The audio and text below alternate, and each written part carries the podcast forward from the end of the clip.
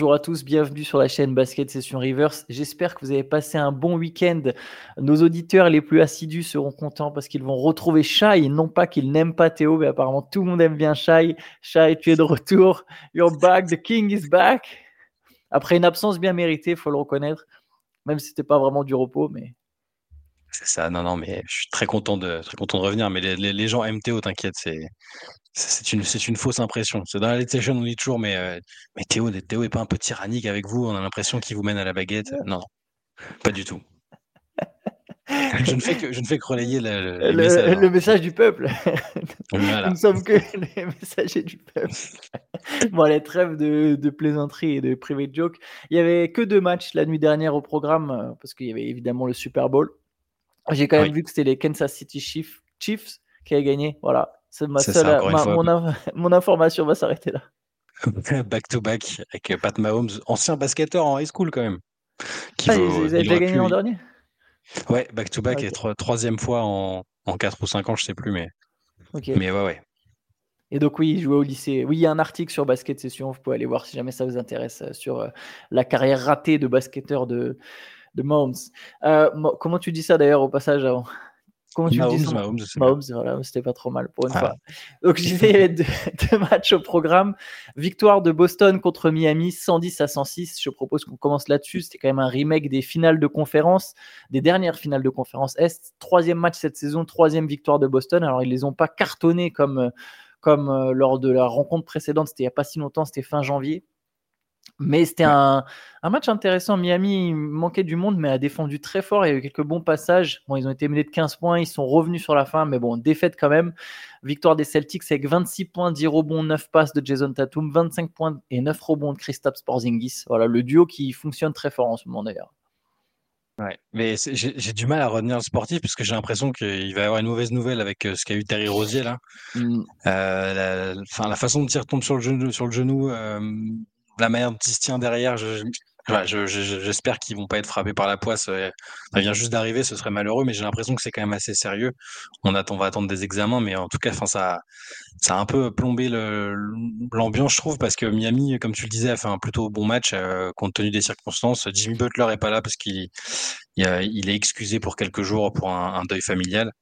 Et, euh, et, donc ils perdent sur ce match-là. Rosier, Josh Richardson se blesse aussi pendant le match. Enfin, c'est compliqué la saison de Miami quand même. Mais malgré ça, c'est Miami, ils arrivent à se, à se battre et à, à, à pousser Boston, qui est, qui est, quand même la meilleure équipe de l'Est, à, bah, à sortir un peu, à, à, se faire un peu violence pour gagner. Tatum a été très bon, comme tu disais, 26 points, 10 rebonds, 9 passes.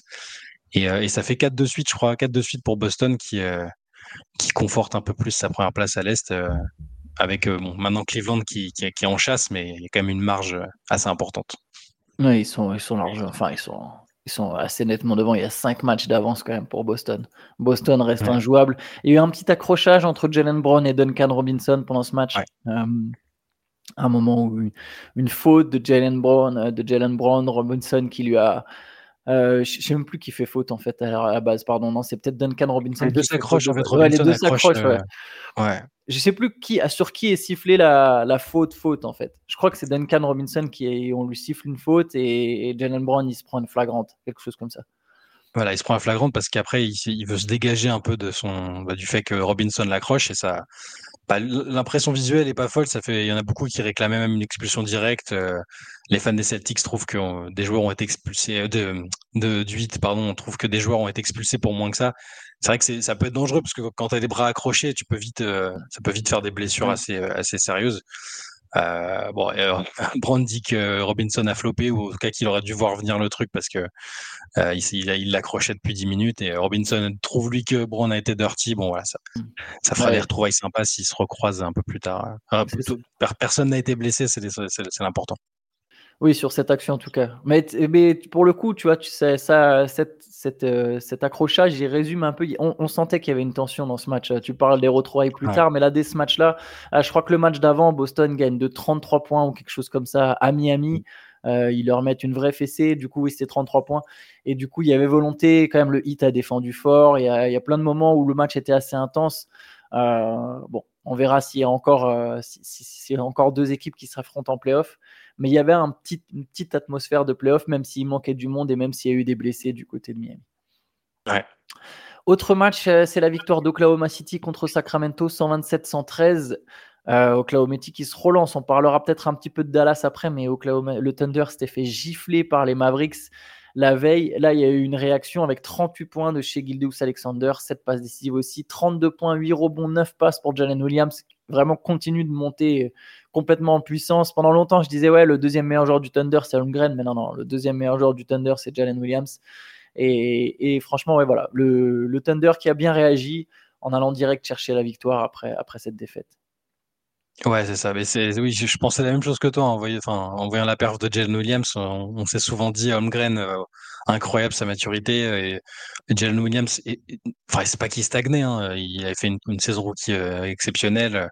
Mais on, voilà, on, la hiérarchie était pas très claire. Là, maintenant, ça fait quand même plusieurs semaines que, que Williams est, a, monté, est monté en puissance. Et Holmgren euh, est un, un petit peu moins impressionnant. Alors, il était tellement fort que que forcément ça, ça, peut choquer, mais euh, il est un, peu moins un peu moins impressionnant et euh, et, la hiérarchie est, est, bien plus claire quand même. Euh, je crois que le Thunder n'avait pas encore battu Sacramento cette année, donc et après la, la gifle dont tu parlais contre Dallas, c'est bien. Il, enfin, il fallait quand même réagir parce que cette lutte à l'Ouest, elle, est, elle va être serrée jusqu'au bout et il faut, faut, gagner les matchs qui sont qui sont prenables. Et là, là, les Kings étaient prenables cette nuit en tout cas. Et, et, et, puis bah, Shea a joué comme un MVP. Quoi. Que c'est, c'est pas moi qui le dis, c'est Mike Brown. Il a dit après le match, il dit Shea a joué comme MVP. Voilà. Ouais, il fait partie de toute façon des candidats de la liste restreinte des candidats là pour le MVP. C'est, il y a quatre équipes en, à moins d'une victoire d'écart à l'Ouest. Donc Minnesota, les Clippers, le Thunder et les Nuggets. C'est quatre équipes qui ont moins, d'un, moins d'une victoire d'écart, donc ça va sans doute encore bouger à plusieurs moments. On peut parler justement un peu de Dallas. Euh, j'ai vu justement ce match contre Dallas. Enfin, j'ai vu des bouts de ce match contre Dallas. Euh, grosse victoire des Mavs.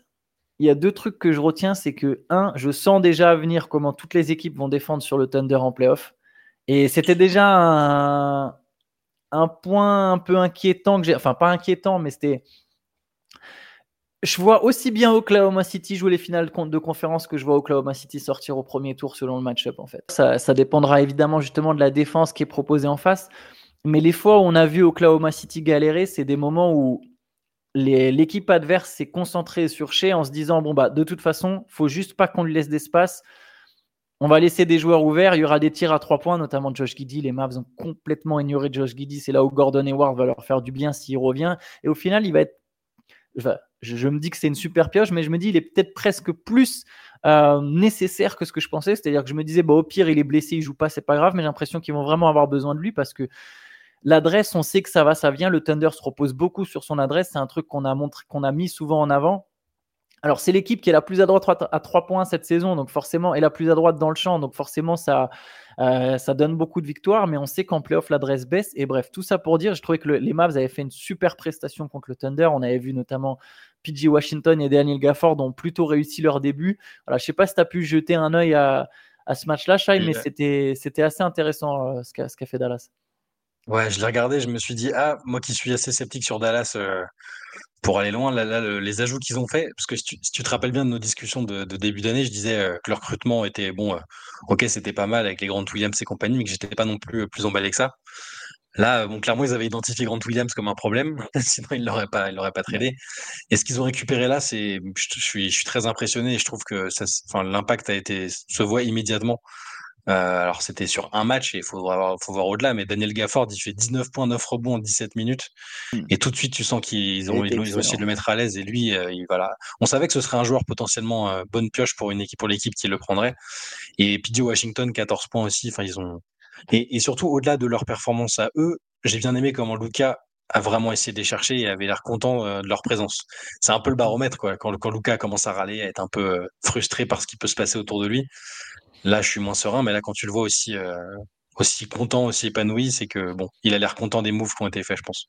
Ouais, il a fait un excellent match. Alors, il a eu des petits problèmes de faute, sinon il était parti pour mettre 40 euh, mmh. et quelques points, mais, euh, mais il a vraiment, en tout cas sur les moments que j'ai vu du match, et c'est en grosso modo essentiellement la seconde mi-temps, j'ai trouvé qu'il était vraiment. Il y a, il y a un truc, parce qu'on le compare souvent avec Arden, tu vois, dans le côté un peu garde beaucoup le mmh. ballon, mais il y a quand même une vraie différence, c'est que Luca, il n'hésite pas à mettre du rythme. Ça, c'est une différence que je trouve, par exemple, avec le Harden des Rockets, est importante. Euh, c'est que des fois, il y a des moments, il pousse, il pousse la balle. Harden, il jouait pour avoir ses ISO il y avait évidemment aussi des contre-attaques, mais c'est, je, sens quand même un, un ouais, voilà, une différence. Je n'ai pas trouvé de meilleur mot. Si tu regardes, euh, si tu regardes son, début de match, il est incroyable. Hein. Premier carton, il est totalement dingue. Il, met des paniers enfin, avec une facilité incroyable alors qu'il n'a pas beaucoup de. Alors que c'est pas des tirs ouverts, il fait des passes comme il en a l'habitude d'en faire. Enfin, il est tout de suite très fort. Et le, début de match des Mavs tout court est, impressionnant. Et, c'était sans Gafford des Washington, donc c'est pas eux qui ont, changé la dynamique, du, la dynamique du match. Ils ont été forts tout de suite. Kyrie est. Kyrie, quand il joue, il est, excellent quand il joue, il n'y a rien à dire. Donc là, si tu fais les, les bases assez solides qu'ils avaient euh, avant le trade. Donc elles sont toujours là. Hein. Luca, Kairi, c'est là. Kleber est, important aussi. Des joueurs comme ça. Hardaway est productif. Euh, et, tu ajoutes à ça deux, joueurs qui remplissent, euh, qui comblent des, manques qu'ils avaient. ouais, je commence à revoir à potentiellement pouvoir revoir ma copie sur Dallas pour, leur, pour leurs ambitions à l'Ouest. Kairi est excellent parce qu'il est complètement. il accepte son rôle de deuxième star, mais c'est parfait en fait pour lui. Ouais. Et, et c'est. Après, il a jamais eu à part à Cleveland, à un moment avec les Browns, où je pense que bah, forcément, il, avait envie d'avoir un peu euh, son équipe à nouveau, mais quand il est tombé dans des équipes de stars, à Brooklyn, il acceptait déjà, c'était déjà parfait aux côtés de Kevin Durant, en fait, sur le terrain. Et là, pareil, euh, il, sert de deuxième lame, mais quelle deuxième lame? Il enfin, Ça le rend encore plus efficace. C'est assez impressionnant, hein, Kyrie Irving en attaque. On verra ce que ça va donner pour Dallas. C'est une équipe, pareil, comme le Thunder, c'est une équipe qui, je pense, peut finir aussi bien au premier tour qu'en finale de conf. Quoi. Ça a d'être une thématique à l'ouest, ça. À part une équipe ou deux, on se dit, bon, le premier tour, ça va être formalité, mais tout le monde peut battre tout le monde. Le play-in, ça, va être une... ça va être le Far West. Et bon, les places ne sont pas encore déterminées, mais tu vois déjà l'écart qui est entre les équipes, c'est l'ouest va être incroyable encore. Et comme, comme chaque année. Bon, on peut parler justement tiens d'une équipe de l'Ouest qui s'est renforcée, c'est les Los Angeles Lakers. Ils ont fait venir Spencer Dinwiddie. Alors on le sentait venir. Hein. Dès le moment où il a été euh, coupé par les Raptors, je crois qu'il était déjà avant qu'il ait, ait, signé, qu'il ait signé son contrat, il était déjà avec Rob Pelinka pour regarder un match des Lakers. Euh, je me souviens plus lequel, peut-être contre les Pelicans ou je sais plus exactement lequel, mm. mais il était déjà avec Rob Pelinka. Et donc voilà, sans surprise, Dinwiddie qui, qui signe aux Lakers. Dinwiddie avec euh, son, trip sur les bitcoins qui va jouer à la crypto.com arena. Bon, je pense que c'était c'était un peu écrit. euh, non, mais sinon c'est, enfin sur ce poste-là, c'est c'est plutôt bien. Faut voir quel Dinwiddie vont récupérer parce qu'il a il a quand même été très bon par instant et par euh, sur d'autres très très anecdotiques. Tout en ayant, euh, tout en étant un esprit un peu libre autant que sur le terrain qu'en dehors. Donc je suis curieux de voir l'alchimie qu'il peut y avoir ou ne pas avoir. Euh, on s'attendait à des moves de la part de Lakers et ça a été, ça a été le seul, non? C'est le seul vrai move C'est le seul move, Tout, la plupart, toutes les grosses équipes, sauf Milwaukee au final, ah, si un peu Boston, mais les équipes se servent sur le marché des buyouts et les Lakers euh, dégainent les premiers sur Dinwiddie. Il était tellement mauvais à Brooklyn qu'il y avait quand même des rumeurs sur le fait qu'il faisait grève. Ah donc, on en est arrivé, mais je, je pense qu'il va bien mieux jouer avec euh, Los Angeles. Ça, ça m'étonnerait pas. Ça, ça m'étonnerait pas. C'est c'est un garçon particulier. C'est quand même c'est un très bon joueur quand il quand il a envie et qu'il est euh, que que, bah, que le coach euh, croit en lui. Là, je je sais pas de quel Dinwiddie euh, quel Dinwiddie pourront auront les Lakers, mais c'est ouais ça, ça peut potentiellement être une bonne pioche. Hein, ça c'est tu tu c'est un, un, meneur. Enfin sur ce poste-là, tu, c'est une plus-value clairement par rapport à ce qu'ils avaient. C'est c'est quand même bien. Euh, faut, faut, voir aussi euh, sur ce poste-là ce qu'ils vont faire avec euh, Gabe Vincent. Après, j'ai pas tout vu, j'étais absent pendant la trade deadline, mais Gabe Vincent est toujours là, on est d'accord? Oui, oui, il est toujours là, mais il est blessé. Après, les deux peuvent jouer ensemble. Oui. Je pense, je pense, je pense que c'est pas mal. Je pense honnêtement que ça sera, que ça sera intéressant pour Los Angeles d'avoir On verra bien. Et autre signature, on peut terminer là-dessus, c'est celle de Kyle Lowry qui va enfin jouer pour, euh, pour sa eh ville natale. Il va jouer pour Philadelphie. Il a rejoint les Sixers. Ce qui est intéressant du côté des Sixers, c'est qu'on continue de faire des moves comme s'il y avait un vrai run en playoff qui s'annonçait, comme si donc Joel Embiid allait faire son retour à un moment. Quoi. Ouais, c'est ça. Mais enfin, enfin, Kyle Lowry, euh, né, euh, il est né à Philadelphie, il a grandi à Philadelphie. Même quand il était à Toronto, il y avait des articles sur le fait que c'était vraiment le leader de l'équipe parce qu'il chaque été il prenait tous les mecs et il allait leur faire faire des workouts limite dans le jardin de ses parents. Enfin, ultra ultra attaché à, Philadelphie et à sa région. Et euh, bon bah c'est plutôt bien qu'il, je dis qu'il finisse sa carrière, je sais pas, c'est juste, enfin il avait l'air d'être un peu cramé sur les derniers, sur les dernières semaines et les derniers mois là, c'était compliqué, donc c'est c'est bien et c'est vrai que ça m'a surpris euh, dans le sens où je me suis dit ils ont ils ont vraiment pas tiré un trait sur Embiid. Bon, après, ils ont raison. Euh, pour l'instant, euh, il y a un mois avant de réévaluer la blessure d'Embiid. c'est qu'il croit en son retour et tu prends un vétéran comme euh, comme Laurie pour le pour le vestiaire, pour le fait qu'on sait qu'il va prendre des, va provoquer ses fautes offensives comme d'habitude. Sur sur quelques morceaux de match, il peut aussi être intéressant au playmaking. Bon, c'est non, c'est c'est pas mal finalement. Ouais, moi aussi, je pense que bon, même ne serait-ce que pour le vestiaire. Après, on verra sur le terrain, mmh. mais pour le vestiaire, voilà, pour une équipe comme Philly, ça peut être important d'avoir une voix. Euh, ce qu'il a manqué par moment, à mon avis. Ouais, c'est ça. Puis avec, avec, donc, avec Buddy Hield euh, qui, qui, est arrivé aussi, ça fait, euh, c'est plutôt, ouais, c'est plutôt correct. Après, c'est sûr qu'on on, serait peut-être plus enthousiaste si on était sûr que Joel Embiid serait là. Tu dis bon bah voilà, ils ont récupéré un super shooter, ils ont récupéré un vétéran qui va, qui va les aider euh, lorsque ce sera chaud en playoff. Là, le fait qu'on on sache pas si Embiid va, va revenir ou, ou s'il va revenir à pleine puissance, ça, bon, c'est un peu, on est obligé d'être plus mesuré sur, sur cette analyse de, de recrutement, je pense. Ouais. Daryl Morey s'est exprimé sur, sur le sujet. Il a dit Bon, voilà, j'aurais pas fait ces moves si j'étais sûr à 100% qu'Embiid reviendrait pas. Alors, ça veut pas dire qu'il pense qu'il y aura forcément un retour d'Embiid, mais c'est qu'il y a une petite chance et que du coup, il veut exploiter sa chance à fond parce qu'il se dit que c'est là, c'est une année où l'Est est, ouverte. Enfin, il y a Boston qui domine, mais mine de rien, on voit que Milwaukee a du mal. Euh, New York et Cleveland montent, mais bon, il y, a une vraie, carte à jouer, je pense, avec cette équipe des Sixers au moins pour aller en finale de conférence. Mais évidemment, ça passe par Joel Embiid. Hein. Si t'as pas Joel Embiid, c'est c'est mort. Mais bon, on suivra ça. On verra, comme tu l'as dit, il sera réévalué dans plusieurs semaines. Ça ne veut pas dire qu'il reviendra d'ailleurs dans plusieurs semaines. C'est juste qu'il y aura un petit check-up pour voir où est-ce qu'il en est dans sa rééducation. Puis bon, de toute façon, on vous tiendra informé au travers de différents CQFR. On se retrouve cet après-midi pour un podcast. On sera que tous les deux, Chai, si je dis pas de bêtises. Oui. ça. On sera que tous les deux. Bon, voilà, on n'a pas encore déterminé le sujet, sachez-le. Tu, tu le, peuple a eu la tête de Théo, c'est ce que, ce que tu veux nous dire Non, non, non. on, est, en plein bouclage du mou qui était ouais, beaucoup, beaucoup de travail, donc euh, vous inquiétez pas. Il sera là, bah, il sera là sur les prochains. Le MOOC, j'en profite pour, euh, pour faire une petite pub. Vous avez sans doute dû le voir, c'est le, notre prochain numéro est consacré à San Antonio, voilà, aux Spurs, à la ville de San Antonio, à toutes les légendes et les histoires qui ont marqué cette franchise, euh, si particulière notamment aux yeux des Français. Donc, bah, écoutez, c'est disponible en pré-vente, en précommande, mhm. et je vous invite à aller regarder. C'est sur le shop de Basket Session. Je ne peux évidemment que vous conseiller, euh, pas seulement parce que c'est nous qui le vendons, hein, parce que je, voilà, je, je, mais quand même. Je, sais ce qu'on fait, bah, mais quand même un petit peu, mais surtout, non, là pour le coup, je, mmh. je sais ce qu'on fait, quoi, entre guillemets. Donc, euh, je, c'est un produit, je, dirais, incontournable pour les fans de basket. Voilà, je vais me permettre de mettre ça comme ça.